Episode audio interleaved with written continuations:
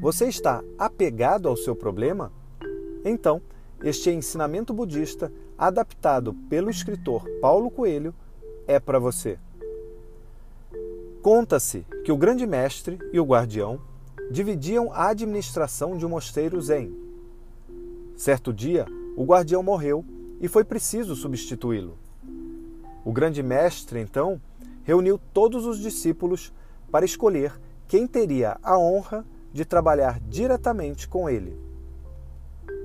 Vou apresentar um problema, e aquele que resolver primeiro será o novo guardião do templo, disse o grande mestre. Terminado seu curtíssimo discurso, ele colocou um banquinho no centro da sala, com um vaso de porcelana caríssimo em cima e uma rosa vermelha a enfeitá-lo. Em seguida, o grande mestre falou: Eis o problema. Os discípulos contemplavam perplexos o que viam. Os desenhos sofisticados e raros da porcelana, a beleza e a elegância da flor. O que representava aquilo? O que fazer? Qual seria o enigma?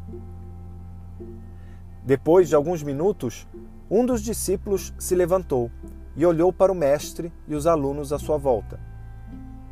Em seguida, caminhou decididamente até o vaso e atirou ele no chão, destruindo tudo.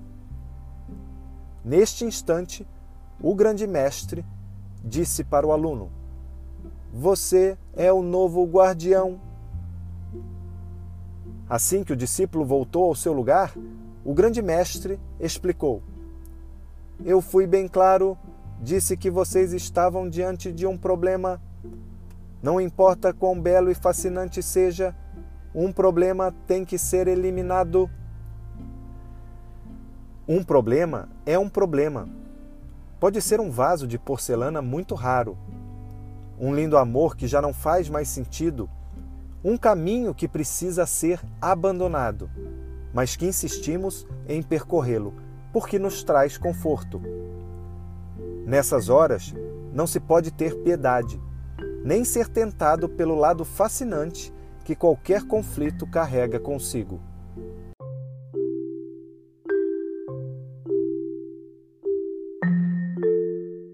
Agora eu pergunto para você que está apegado a um problema: você vai continuar cuidando dele como se fosse um bichinho de estimação?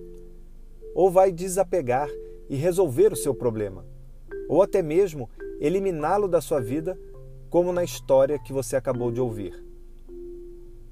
Se fez sentido para você este ensinamento, então compartilha com quem também precisa ouvi-lo e me ajuda a ajudar cada vez mais pessoas a terem mais equilíbrio emocional em suas vidas.